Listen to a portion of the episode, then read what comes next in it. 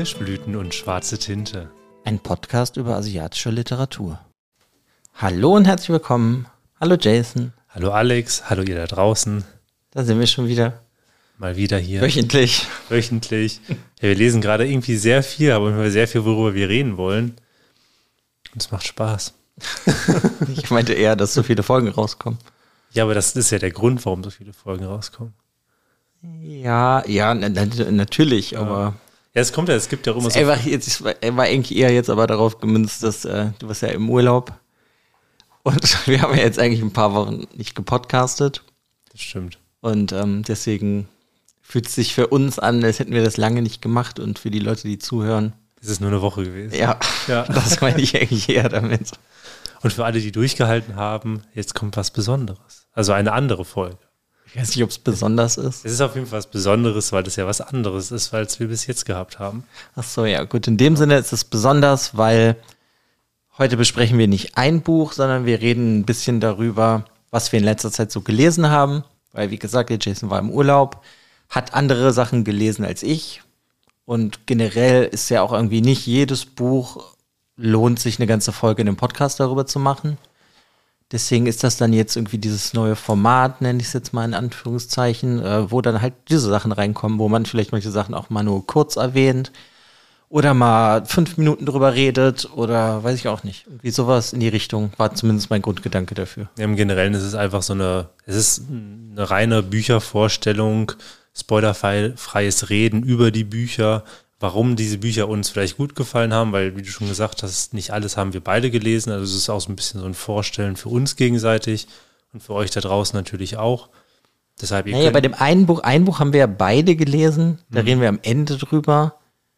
Da können wir ja eigentlich schon mal sagen, die Aosawa-Morde, mal gucken, ob wir da nicht dann trotzdem spoilen, mal gucken, wir sehen. Genau, aber da können wir ja vorher die Spoiler-Warnung. Ja, ja, das sowieso. Sagen. Aber genau, bei den anderen könnt ihr einfach zuhören und euch inspirieren lassen.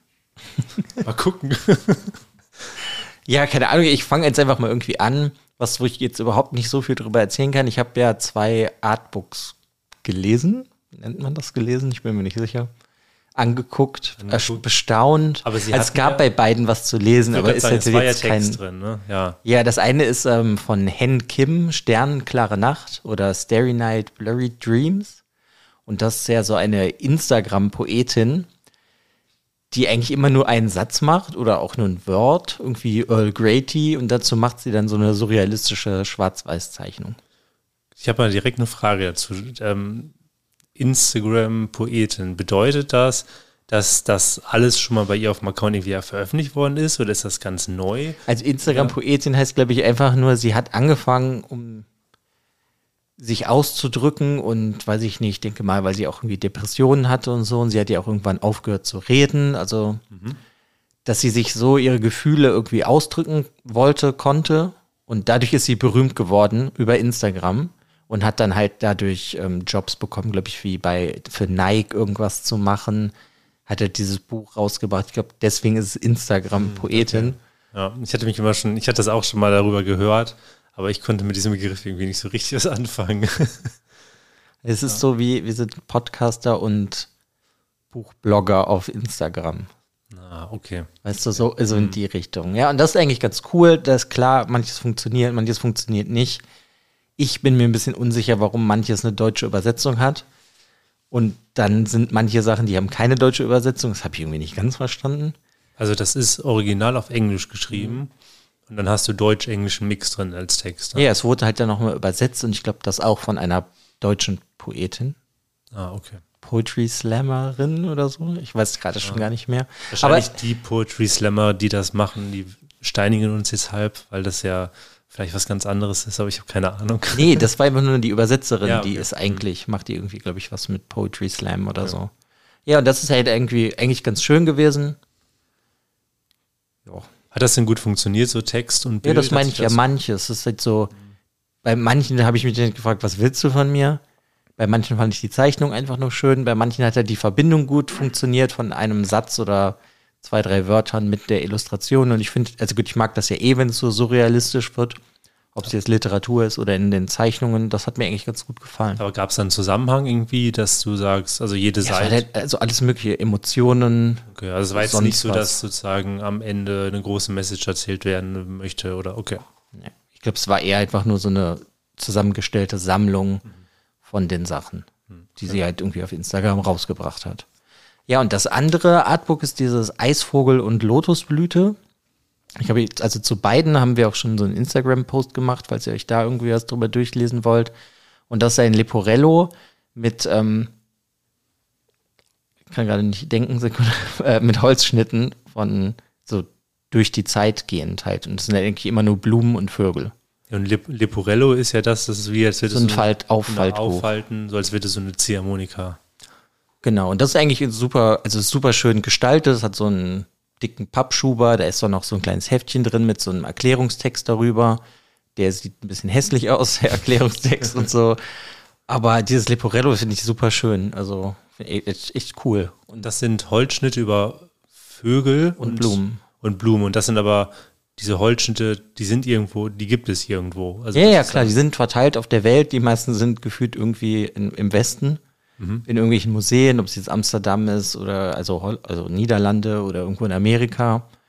Ja, und die kannst du dir eigentlich alle nie auf einem Fleck angucken und deswegen ist das irgendwie cool, so eine Sammlung zu haben. Also davon würde ich auch gerne noch mehr haben von solchen Sammlungen. Das gefällt mir richtig gut. Und das ist, sind das von japanischen Künstlerinnen oder? Okay, nur Japaner. cool. Ja, das klingt echt cool. Sind das dann, das würde mich jetzt noch interessieren, sind das, ich weiß nicht, ob, ich weiß nicht, ob das da drin steht, aber sind das einheimische Vögel, die es nur in Japan gibt, oder sind das einfach Vögel? Also ich würde mal sagen, dass das wahrscheinlich fast nur einheimische Vögel sind. Also es ist halt wirklich von, ich kenne jetzt leider nicht so viele Vögel, aber es sind so Kraniche, ähm, V, wie heißen denn kleine Vögel? Spatzen. Ja, du hast, genau, du hast Spatzen, Krähen, ich meine sowas. Es gibt ja gewisse Vögel, die es, glaube ich, die, also sogar ziemlich sicher, es gibt Vögel, die gibt es überall.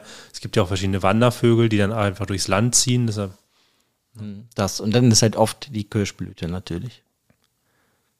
Ja, aber das ist eigentlich auch ganz schön. Aber da gibt es auch gar nicht mehr so zu viel zu sagen. Das, wenn man ja natürlich Interesse daran hat, ist das irgendwie ein cooles Büchlein, sag ich mal, es zu haben. Ja. aber es ist dann eher was zum Gucken dann halt wirklich. Ne? Ja, ist also, beides. Du hast halt natürlich hier auch so einen Erklärungstext dann da drin darüber, aber der könnte irgendwie noch ausführlicher sein, finde ich. Und der hätte ja doch besser gestaltet werden können. Was halt, was halt cool ist, dass du die ganzen Grundinformationen hast. Aus welchem Jahr ungefähr ist das? Wie groß ist das? Wo hängt das? Also das hast du halt alles da drin. Aber ich finde, es hätte einfach irgendwie noch mehr erklärt werden können und dann auch noch irgendwie schöner gestaltet werden, wenn du halt den Rest schon so einen dicken Pappschuber hast, dieses schöne Leporello und dann hast du halt so ein billiges Heftchen in schwarz-weiß, verstehe ich nicht, aber Okay, man hätte es vielleicht auch so ein bisschen eingliedern können, ne? dass es auch alles irgendwie zusammen ist. ja, das glaube ich nicht, das hätte halt nicht funktioniert, weil dieses Leporello kannst du ja richtig hinstellen als, als, als, ne, als Objekt und ich weiß auch nicht, es hätte auch aber vielleicht hätte es halt ein bisschen teurer sein sollen und dann hättest du ein schönes Erklärheft noch dazu gehabt. Okay, ja, das klingt ja auf jeden Fall, also es klingt nach, nach mal etwas ganz anderem. Und dann mache ich nämlich auch direkt weiter mit was ganz anderem. Ähm, und zwar, wir sind jetzt ja gerade so in dieser Kunstform und ähm, in der ähm, japanischen Poesie und Lyrik gibt es ja auch so zwei besondere Arten von ähm, Lyrik. Das sind einmal die Haikus und die Tankas. Die Haikus, die ja aus Tankas entstanden sind, die einfach nochmal diese kürzere Form haben. Und beides beschreibt so einen Moment, beschreibt so eine, einen Augenblick. Das ist ja so was ganz, ganz Altes, also wirklich auch eine ganz, ganz alte Historie, die es da gibt. Und da habe ich jetzt in den, ja, in den letzten Wochen habe ich da zwei Sammlungen gelesen. Mhm, Eine hat dir ja super gut gefallen, das weiß Genau. ich. Die eine hat mir super gut gefallen, mit der werde ich jetzt auch mal anfangen. Und zwar ist das von Wakayama ähm, Bokusui. Bokusui, Wie auch immer, ja. wie auch immer. ähm, das, ähm, und diese Sammlung heißt In der Ferne der Fuji wolkenlos heiter. Das Ganze ist übersetzt von Eduard Klopfenstein und ähm, ja, ist im, Man, äh, im Manesse Verlag herausgekommen. Und ich würde, wollte da auch gerne den Manesse Verlag auch nochmal einzeln ähm, nennen, weil diese Bücher beide, also beide Sammlungen sind aus dem Manesse Verlag und die sind super, super schön gestaltet. Also schon, schon so vorne drauf, also auch zu diesem Ball, also zu dem einen Buch, was ist hier dieses in der Ferne der Fuji wolkenlos heißt. Da ist der Fuji vorne drauf. Da ist der Fuji vorne drauf und da haben wir auch schon mal einen Instagram-Post zu gemacht. Ähm, könnt ihr da auch gerne da auch nochmal reingucken, gerade bei Instagram. Und das ist wirklich so, das ist, das ist aber auch sehr, sehr sensibles Papier. Also man muss wirklich aufpassen, dass man halt nicht mit dreckigen Pfoten dann da irgendwie drauf drückt, weil dann sieht man alles. Aber es ist wirklich sehr, sehr schön gestaltet. Und das Besondere, was ich bei dieser Sammlung finde, ist, dass es sehr, sehr viel um Naturbeschreibungen gibt. Und ich bin privat halt auch sehr gerne in der Natur. Und das hat mich halt einfach direkt getriggert. Und die, dieses Buch ist so, es hat halt keine so richtige Gliederung. Das sind also eher so Sammlungen, die halt von dem Buch, von dem Bukusui selber mal rausgekommen sind. Und da hat er halt in jeder Sammlung irgendwie ein anderes Thema oder man merkt halt, dass er sich in einer anderen Jahreszeit bewegt. Das ist dann auch bei, bei Tankas und Haikus immer so ein größeres Thema. Und er schafft wirklich mit wenigen Worten, dich in so einen Augenblick zu ziehen, in dem du wirklich alles um dich herum vergisst. Also das ist irgendwie super schw schwierig zu erklären, wenn man es nicht selber so mal einmal erlebt hat, weil man denkt sich, man sieht so diese sechs Zeilen, fünf, sechs Zeilen und denkt sich, okay, so viel kann da eigentlich nicht passieren. Ne?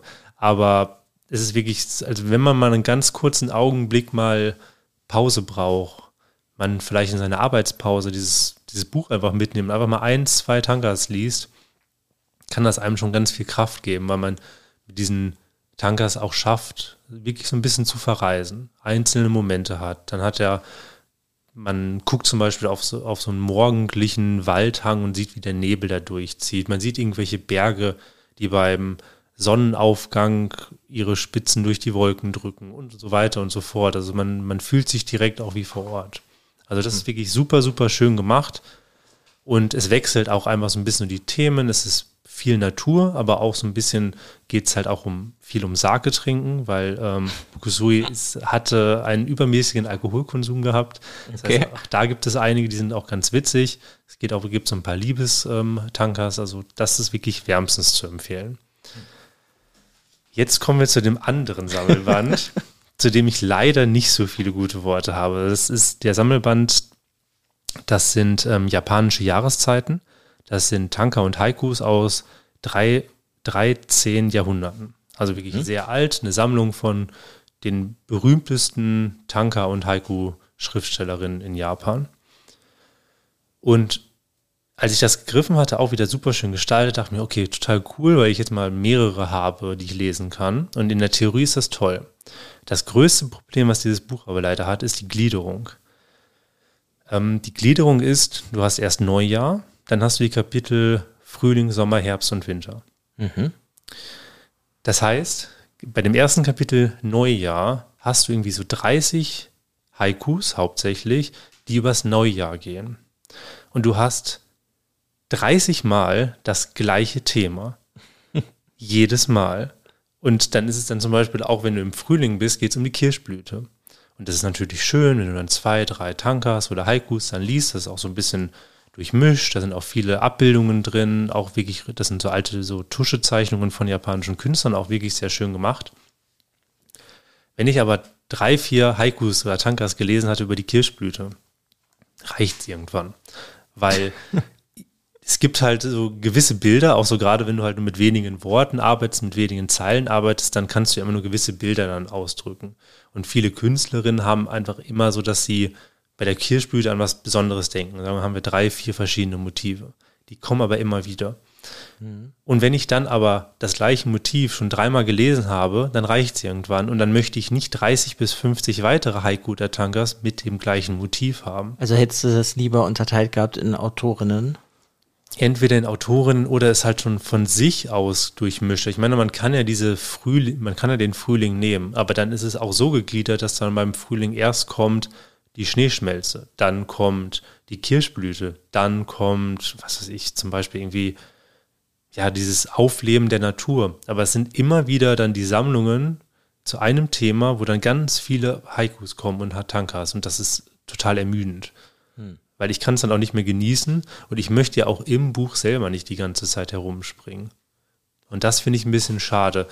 Was wahrscheinlich funktioniert, wenn man sich das einfach greift und wahllos eine Seite aufschlägt und ein paar Tankas oder Haikus liest.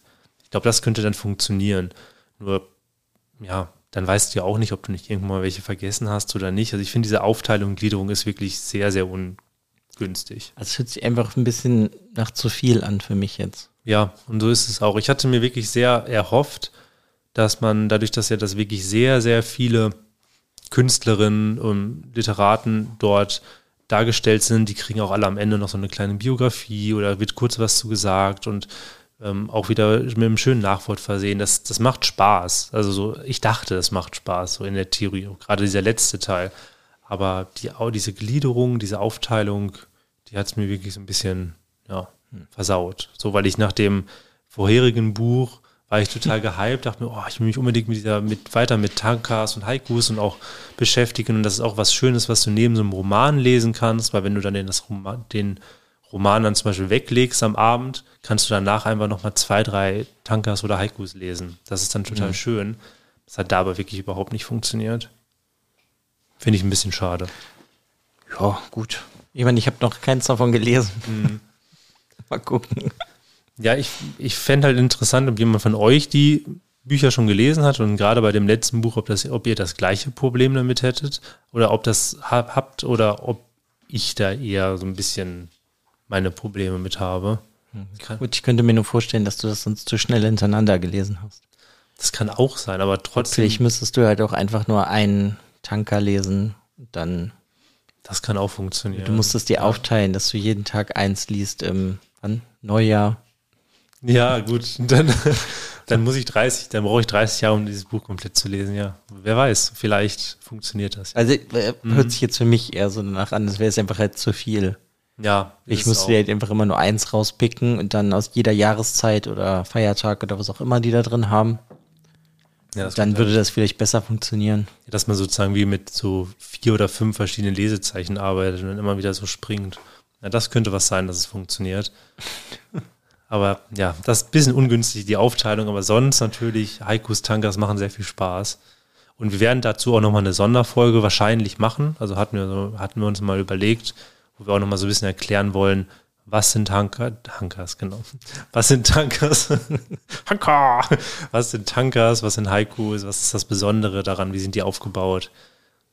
Genau. Ja, kriegen wir irgendwann hin. Irgendwann schon, genau. Bei den ganzen Plänen, mal gucken, wenn wir das alles hinbekommen. Ja. Hast du denn noch irgendwas Schönes gelesen? Ja, ich habe in letzter Zeit einiges von Yukio Mishima gelesen. Das ist ja eh seit Jahren irgendwie der Plan geführt, alles zu lesen, was man von ihm in die Finger kriegt. Mhm. Wir haben ja auch schon einen Plan für was Großes von ihm für nächstes Jahr.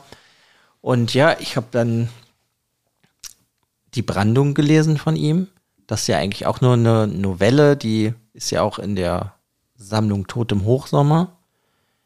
Und die war sehr klassisch Mishima, würde ich es jetzt mal nennen. Aber die gibt es ja auch als einzelnes Büchlein, ne? Also man kann die auch, also bei Mishima haben wir das Problem, dass ja vieles auch schon vergriffen ist in den 70er, 80ern. Fast alles. Ja, fast alles. Außer das, was natürlich vom Kein Aber Verlag, diese drei Bücher neu verlegt worden sind. Ja, das, aber ich meine, die ganzen Sachen sind entweder vergriffen oder sie gibt es irgendwie nicht mehr im Deutschen. Mhm. Ich meine, vielleicht kommt es ja irgendwann raus. Aber die Brandung war eigentlich ganz cool, weil es sehr eine klassische Geschichte über halt ein Liebespaar, die aus, ja, ich meine, aus verschiedenen ja, Gegenden, würde würd ich jetzt nicht sagen, ähm, Bereichen kommen.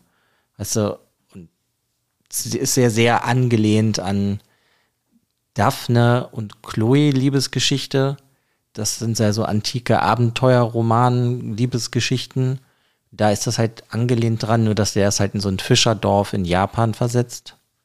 Und das funktioniert eigentlich auch alles ganz gut und ist einfach schön. Also es ist halt mehr so klassisch.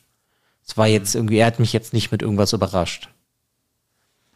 Und da, also man kann das auf jeden Fall auch lesen und das würde auch sagen, das würde sich sogar eignen, so als Einstieg in seine Literatur. Also nicht überrascht heißt auch, dass du, dass die Interpretation oder die Storyline von Anfang an schon klar war, oder? Ja, also ich finde schon. Mhm. Es war halt dann, es ist halt recht schnell klar, weil die sehen sich halt sehr schnell und dann verlieben die sich und dann merkst du auch, okay, es gibt diese Probleme und jene Und dann ist ja dieses Mysterium, werden sie dann am Ende zusammen sein können oder nicht. Aber es ist irgendwie alles recht klar. Der hat jetzt so ein paar Wendungen drin oder ein paar Ereignisse, die finde ich irgendwie ganz interessant. Die will ich aber jetzt halt auch gar nicht verraten. Aber das macht halt irgendwie, also es ist einfach schön gewesen, das zu lesen. Hat mich aber jetzt nicht so überrascht. Und dann habe ich halt als zweites habe ich nach dem Bankett gelesen von ihm. Das hat mich zum Beispiel mehr überrascht, aber mich auch mehr gelangweilt, weil ich einfach das komplette Setting finde ich nicht so spannend. Du hast ja so eine, also das ist auch eine Liebesgeschichte, mhm. nur, also in die Brandung hatten wir sehr junge Leute, so 17-, 18-Jährige und hier haben wir 50-, 60-Jährige, also eine 50-jährige Frau, einen 60-jährigen Mann. Und sie ist aber eigentlich sehr emanzipiert, hat ein eigenes Restaurant, Kneipen, Haus, wo halt auch die Politiker hinkommen und, also bei die konservativen Politiker, genau. Und sie ist dann auch sehr bekannt und beliebt. Und dann kommt halt einer, so ein Ex-Politiker, in den verliebt sie sich halt. Und dann geht's halt da auch um die Liebesgeschichte. Aber das ist dann so ein bisschen so ein Politikdrama. Das ist jetzt nicht so das, was ich unbedingt lesen will. Und ich habe es halt eigentlich nur gelesen, weil es von Yukio ist. Mhm. Aber irgendwie war das dann doch sehr erfrischend irgendwie, weil ich meine, das ist auch schon alt. Ich habe gerade vergessen, das ist 1960 hat er das geschrieben. Und dass es da, also dass er, der irgendwie auch gefühlt nicht der, tja, ich meine, der war ja auch recht konservativ irgendwann und hatte sehr komische Ansichten, aber dass er hier halt der Frau so viel gibt, dass sie halt irgendwann merkt, okay, ich komme auch alleine zurecht und sowas. Das fand ich ja schon irgendwie echt krass, dass er das irgendwie schon geschrieben hat. Also es war so eine Emanzipation der Frau. Ja, also ich meine, sie ist emanzipiert, dann mhm. heiratet sie und wird, kommt halt eigentlich wieder in dieses traditionelle Weltbild einer Frau in Japan. Der Mann hat sozusagen das, das Sagen und die Frau nicht und die kriegt dann halt auch mal eins aufs Maul, wenn sie irgendwas macht, was sie nicht soll, aber trotzdem macht sie das, was sie will, weil ihr Mann will dann irgendwann wieder in die Politik und sie macht dann alles hinter seinem Rücken, unterstützt sie ihn halt. Und das würde der Mann halt natürlich nicht wollen und irgendwann bricht auch alles auseinander und dann da hast du das so am Ende, dass sie dann so emanzipiert hervorgeht. Und hier ist eigentlich nur, was ich halt direkt irgendwie sehen. Ich weiß auch nicht, wie ich das finden soll. Ich fand es irgendwie ganz lustig, weil ihr fehlt nichts im Leben, außer ein Familiengrab und deswegen will sie heiraten. Ja, ist damals wahrscheinlich ein größeres Thema gewesen als vielleicht heute, aber ja. Ja, also, aber sonst, also ich finde, man kann es auf jeden Fall ganz gut lesen, ist halt einfach nur nicht mein Thema, so diese Politik-Drama-Welt. Und dann beruht das auch noch auf echten Menschen. Ich meine, das macht es ja dann wieder ein bisschen besonders. Ne? Also ich könnte mir vorstellen, wenn zum Beispiel jemand von euch draußen sich vielleicht auch so mal mehr mit der neuzeitlichen Geschichte Japans beschäftigt hat, vielleicht auch so ein bisschen zu dieser Zeit irgendwie sich mehr belesen hat, dann ähm, könnte man vielleicht die, die Person dann vielleicht auch schon rauslesen, wenn man es vorher noch nicht gewusst hat. Ja, das weiß ich jetzt nicht. Ich weiß nicht, ob das jetzt die berühmtesten Politiker waren. Aber es ist ja schon ein Skandal gewesen, der auch damals schon aufgedeckt war, glaube ich, oder? Oder hat ja, aber, den aufgedeckt? aber ich glaube, dass eher das Problem, also ich glaube, da gab es in dem Sinne nicht so einen Skandal wie hier in dem Buch. Ach so. Sondern es gab halt einen Skandal, weil er dieses Buch geschrieben hat.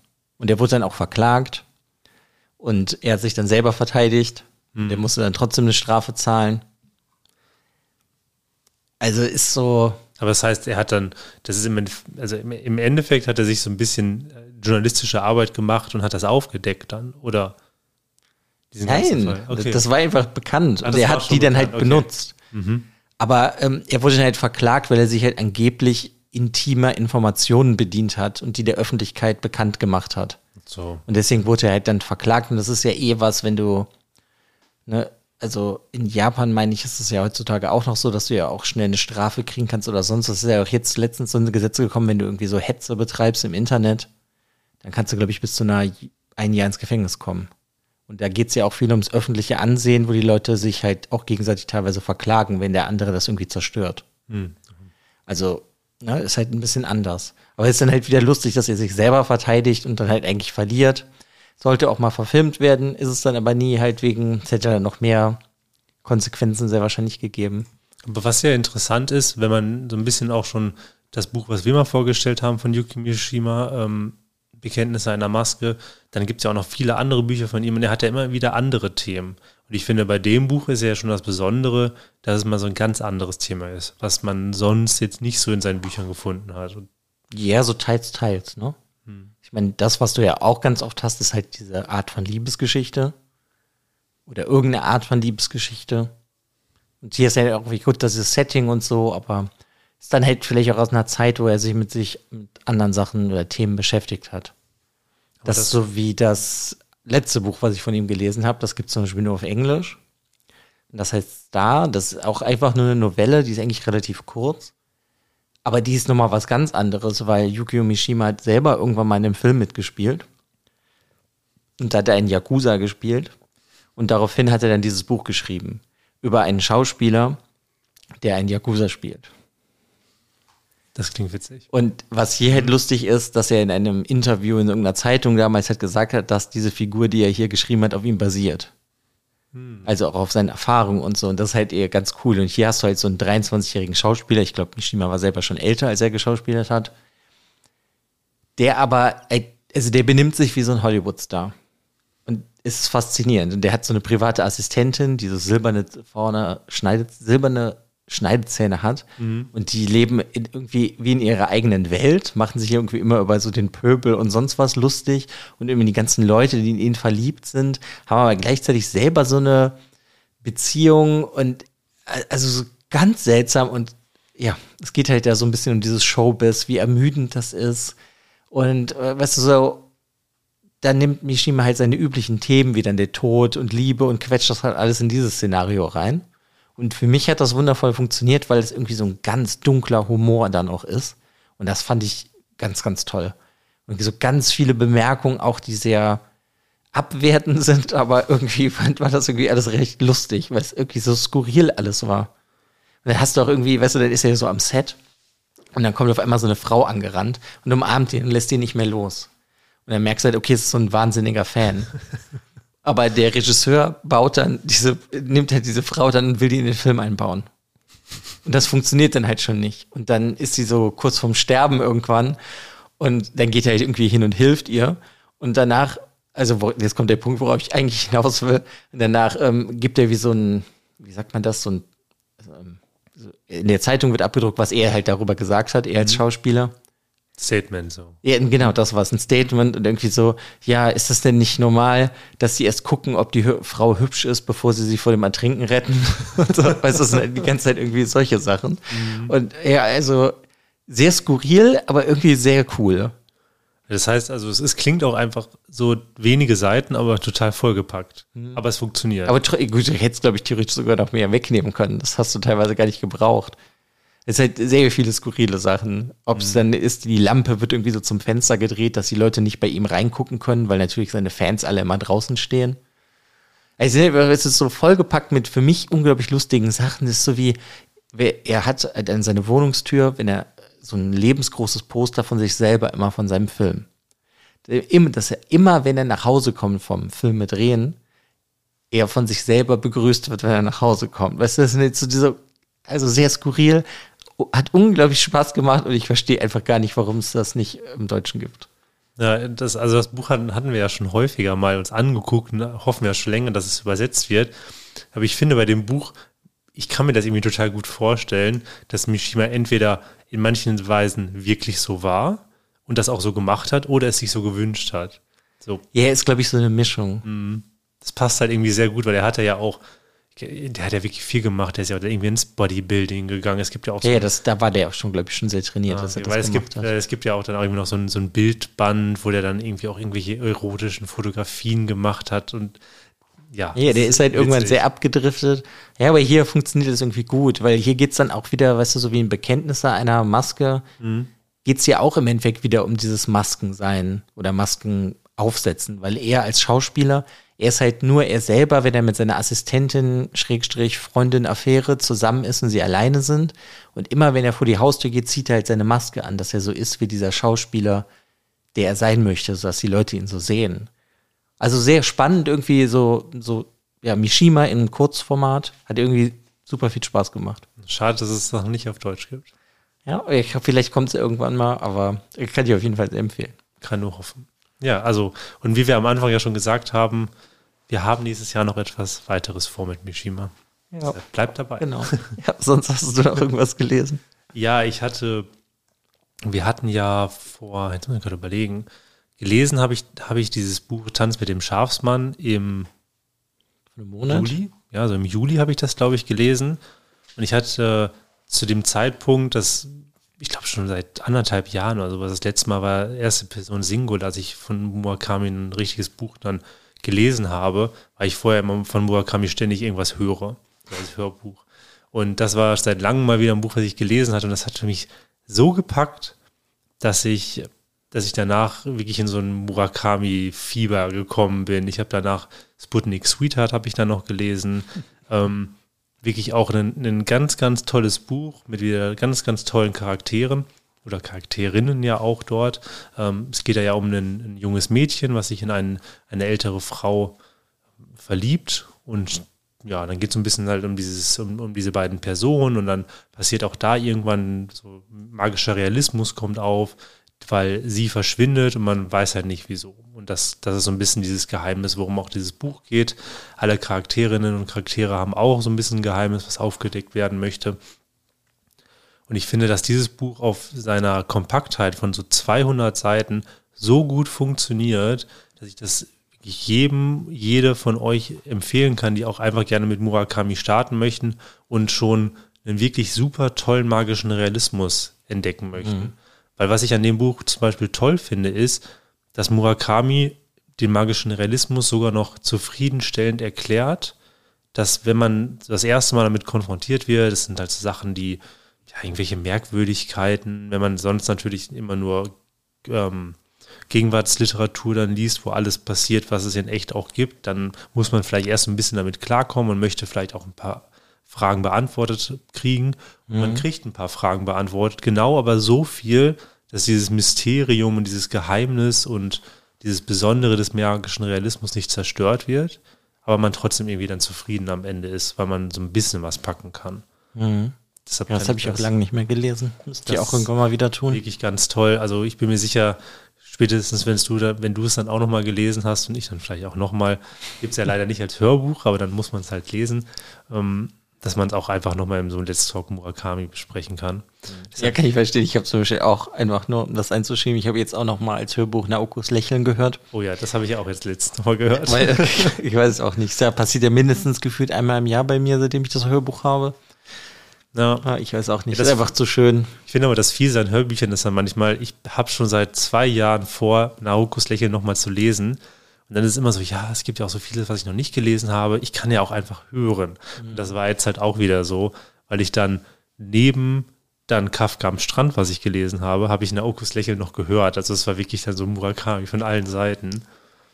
Und ja. ja. Kenne ich. Ich habe ja auch Kafka am Strand, da habe ich mir ja so eine wunderschöne Edition gekauft von der Folio Society mhm. und ja, da lese ich ja auch, also ich lese es jetzt das erste Mal auf Englisch, aber das ist auch immer, da lese du ab und zu mal ein Kapitel, weil ich kenne es halt eh auswendig, aber es ist einfach, ja, es ist sehr, sehr schön. Ja, und ich meine, Kafka am Strand ist ja auch wirklich so ein ganz, ganz tolles Buch. Du hast zwei Hauptcharaktere, du hast den jungen Kafka Tamura, der von zu Hause flüchtet und ja, er möchte abhauen, er möchte irgendwo anders hinkommen und da geht es halt auch sehr viel drum, dass er sich so selber findet, dass er ja irgendwo auch selber dann vielleicht eine neue Heimat findet und ja irgendwo ankommt. Da geht es halt auch viel.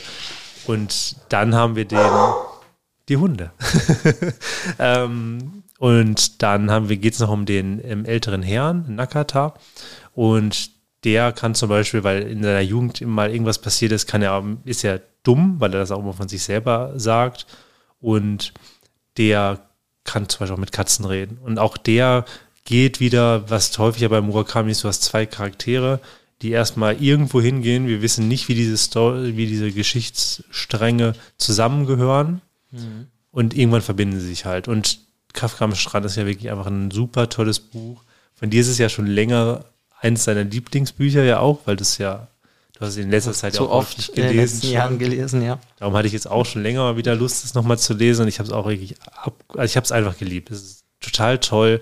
Der magische Realismus ist ganz, ganz toll in diesem Buch und ich finde auch, kaum irgendwie vergleichbar mit einem anderen Buch, weil es irgendwie so anders nochmal ist und nochmal weiter geht, so gerade so zum Ende hin, weil es auch alles offen bleibt und man sehr viel interpretieren kann.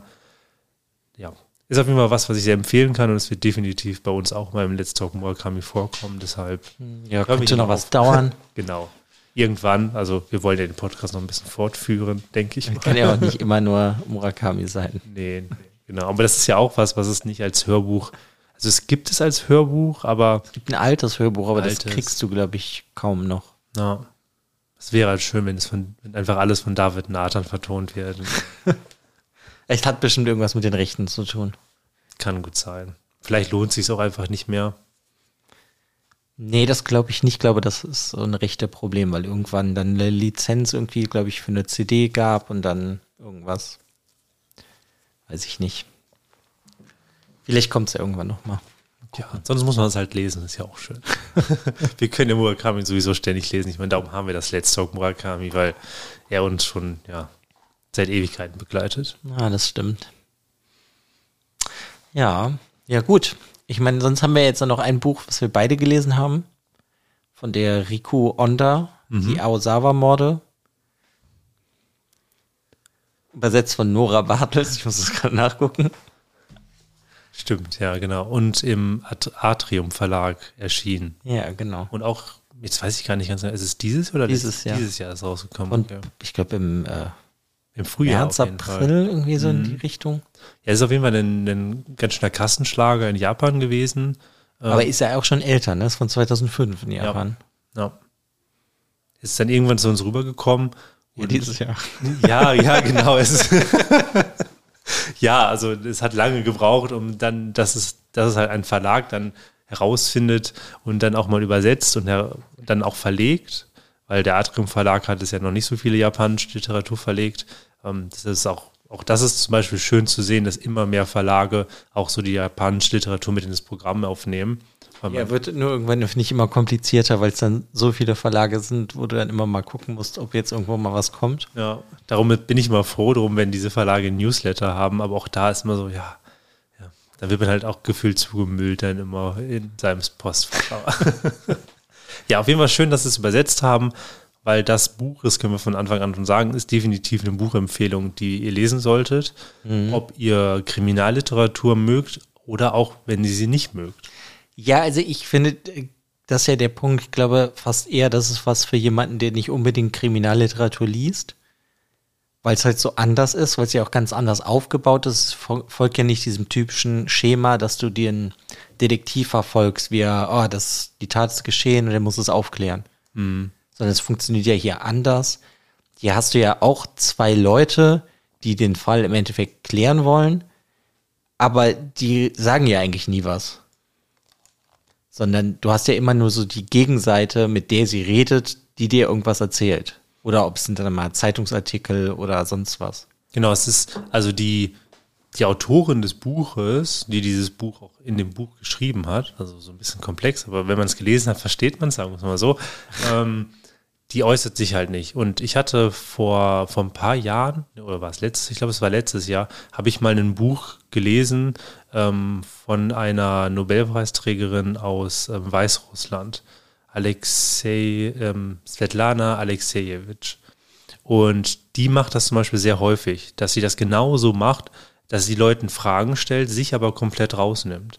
Und darum hat mich dieses, dieses Mittel direkt halt auch an diese Autorin erinnert, weil hier erzählt diese Person einfach immer nur. Und wir haben halt Zeugen von diesem Mordfall, der passiert ist. Keiner weiß wieso.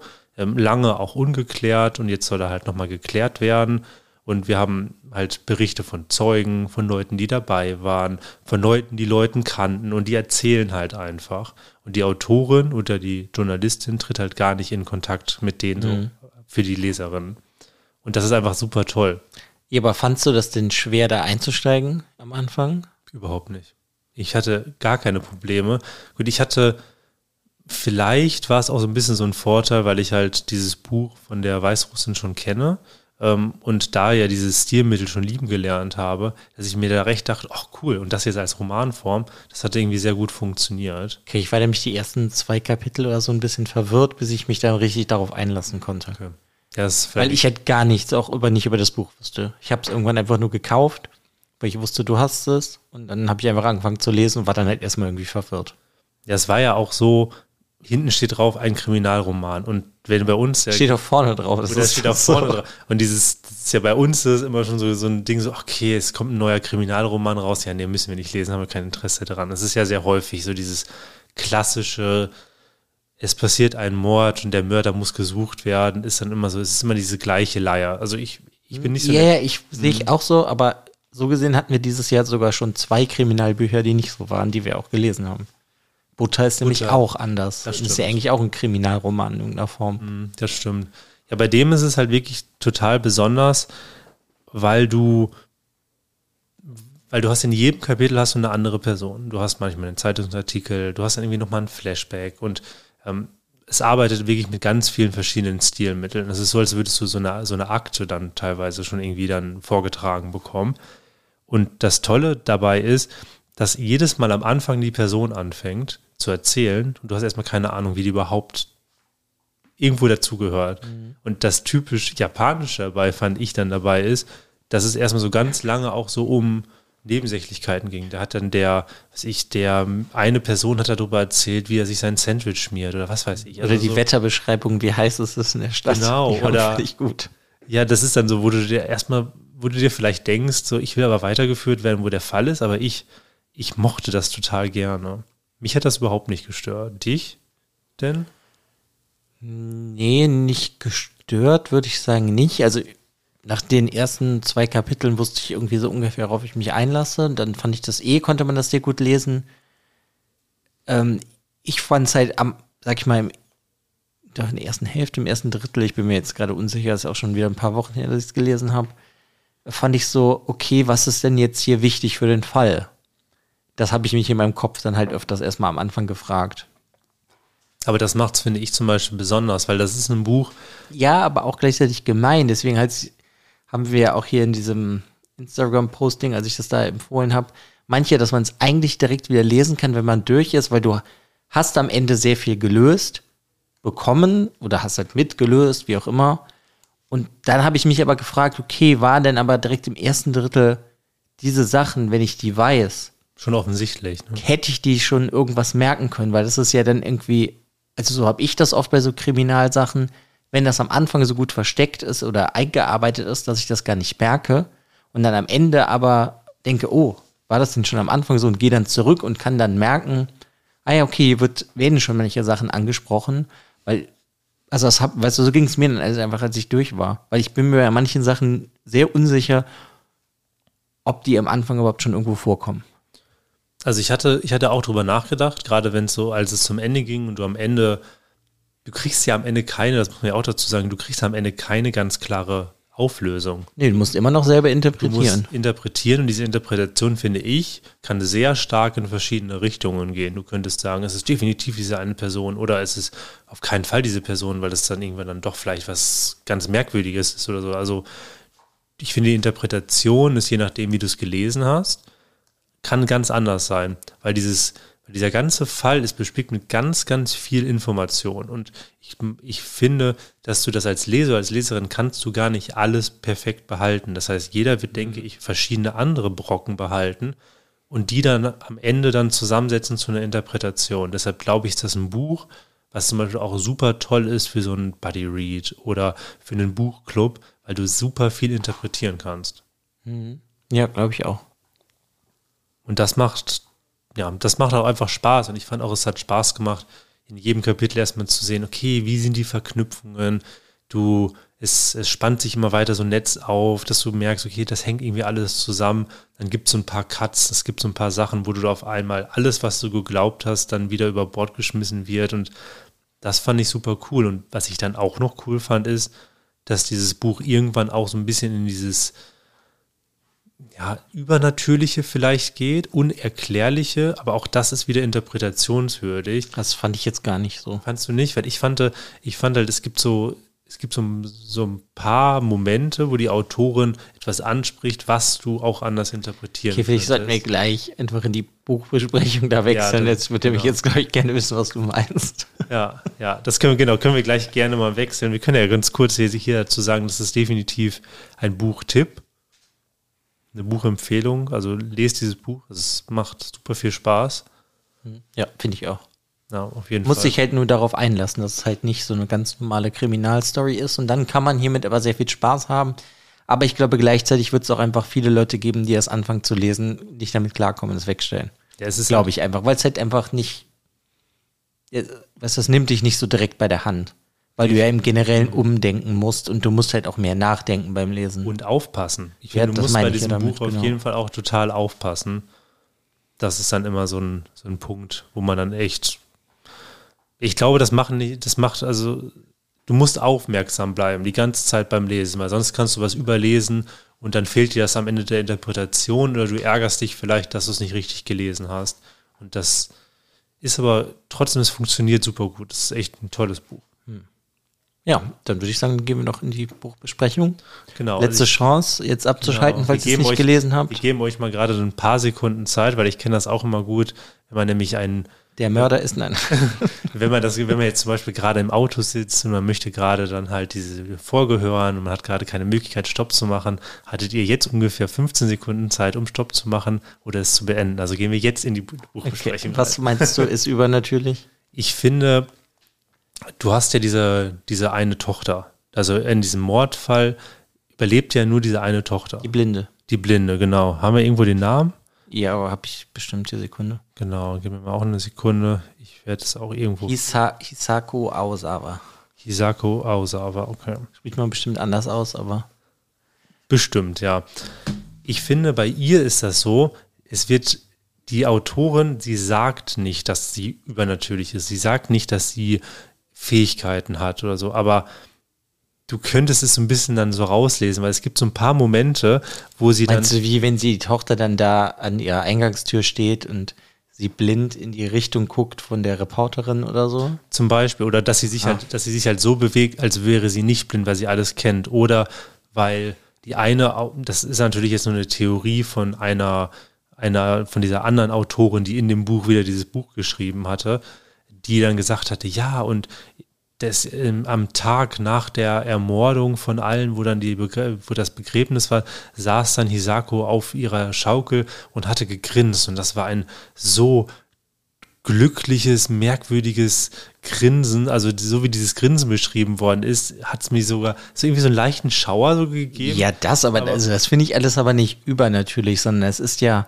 von irgendwelchen Leuten, die nicht persönlich was mit der Familie zu tun haben oder hatten, die interpretiert das ja jetzt einfach nur so.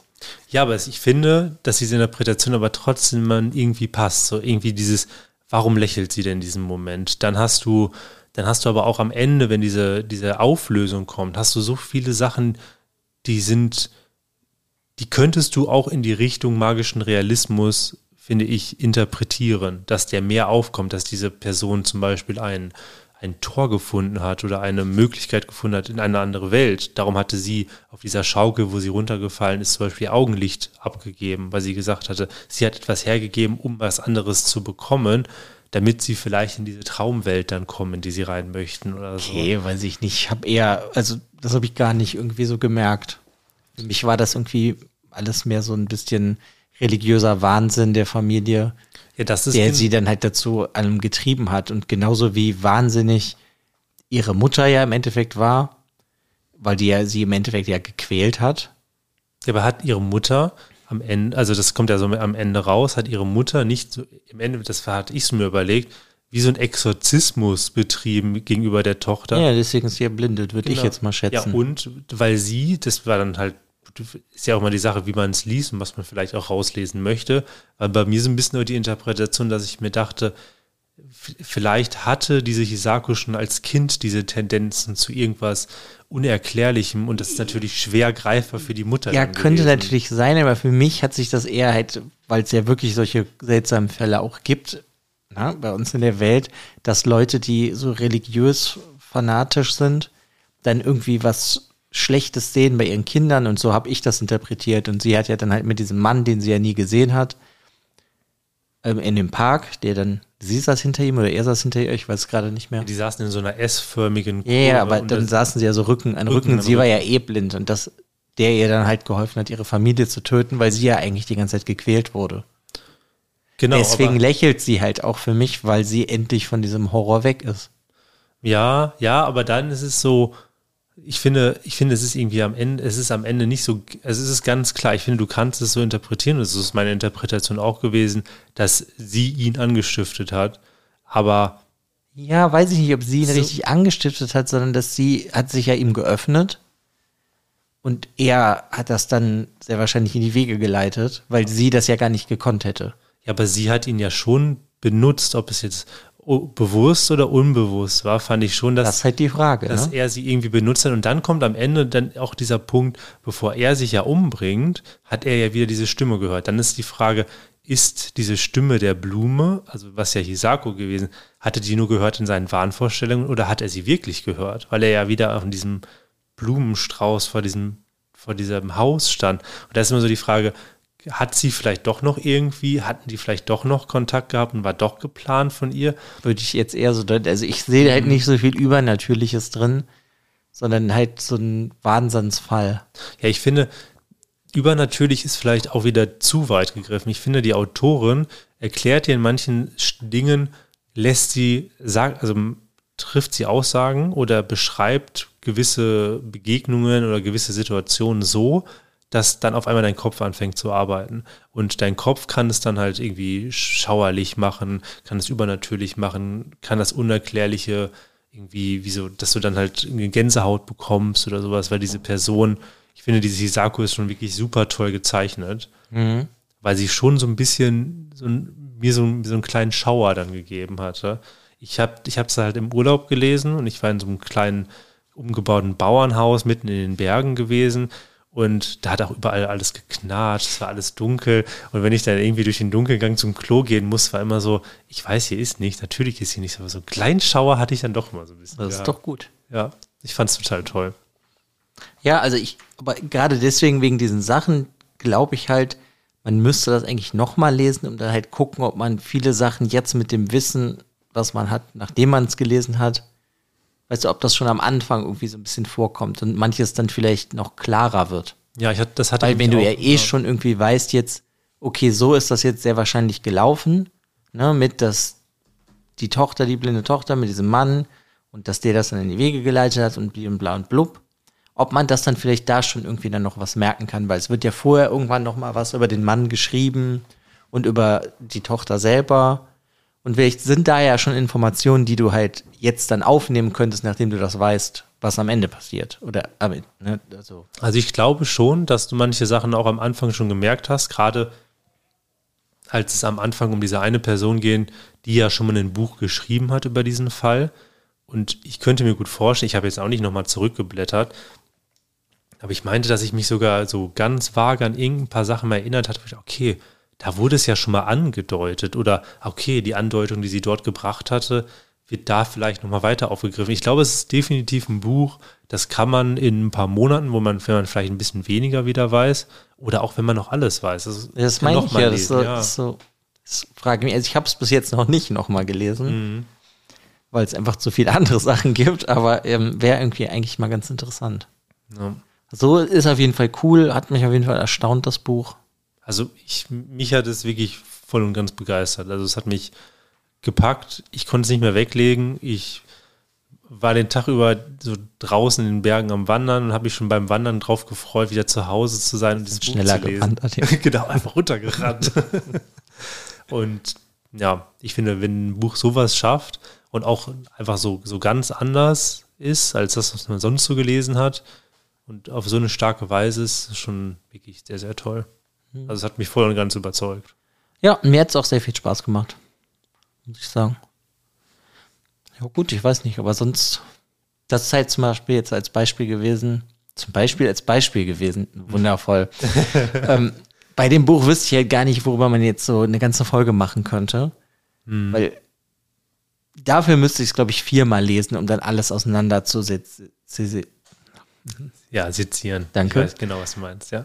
Weil so weiß ich halt viele Sachen vom Anfang nicht mehr so ganz genau. Aber ja, ich fand es war auf jeden Fall auch das überraschende Ende. Aber ja, ich glaube also, dass dieses Buch jetzt hier in der Folge ist, passt irgendwie besser, als wenn wir jetzt eine ganze Folge darum rumgelabert hätten.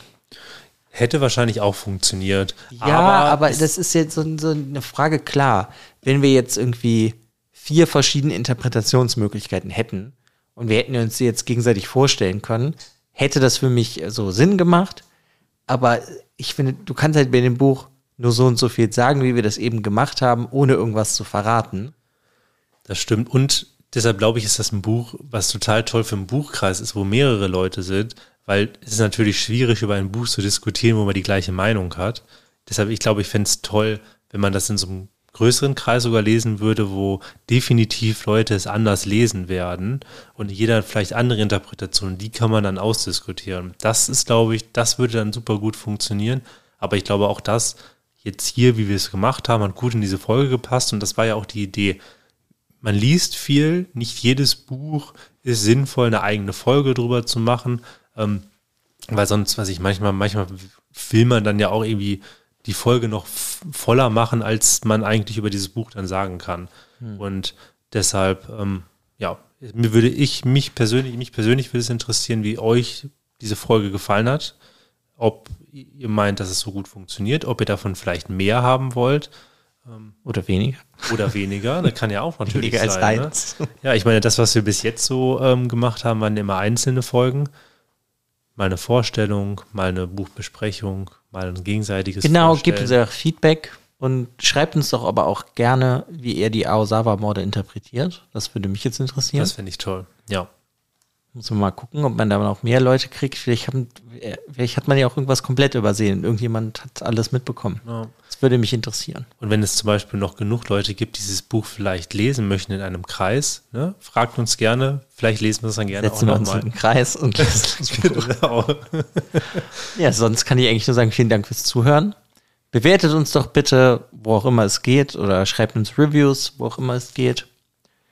Das hilft unserem Podcast nämlich weiter. Genau. Weil also sonst kommt man, also man kommt immer weiter nach oben, aber es ist halt immer schwieriger. Außerdem ist es bei mir schon immer so gewesen, Lob ist toll, aber Kritik ist besser, weil an Kritik kann man halt nur wachsen. Deshalb, wenn euch irgendwas nicht gefällt, dann sagt es. Wenn euch unsere Stimmen nicht gefallen, das ist natürlich schwierig zu ändern, aber ja, wir würden auch da unser Bestes tun. ja. Mit verstellter Stimme reden. Ja, genau. ja, guti, dann würde ich sagen, haben wir auch schon wieder eine Stunde voll gekriegt und dann Danke fürs Zuhören und bis genau. zum nächsten Mal. Genau. Macht's gut. Ciao, ciao.